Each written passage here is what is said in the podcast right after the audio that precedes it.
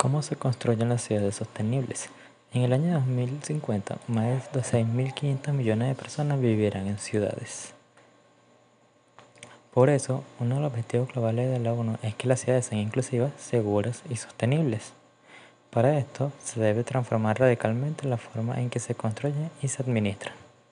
Según Federico Restrepo Sierra, Social Good Connector en la Fundación de Naciones Unidas, una ciudad sostenible es aquella que puede sobrevivir y existir sin interferir en las condiciones de vida de las próximas generaciones. Las ciudades inteligentes, por su parte, usan datos y tecnología para beneficiar a las personas y la sociedad, de modo que no podemos concebir las ciudades inteligentes sin el concepto de sostenibilidad.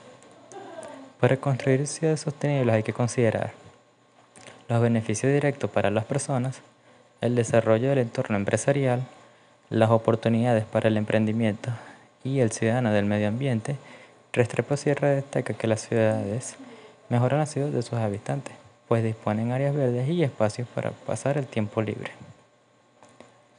Favorecen la movilidad con nuevos medios de transporte o con mejores servicios de transporte público para minimizar el tiempo que las personas emplean en sus traslados.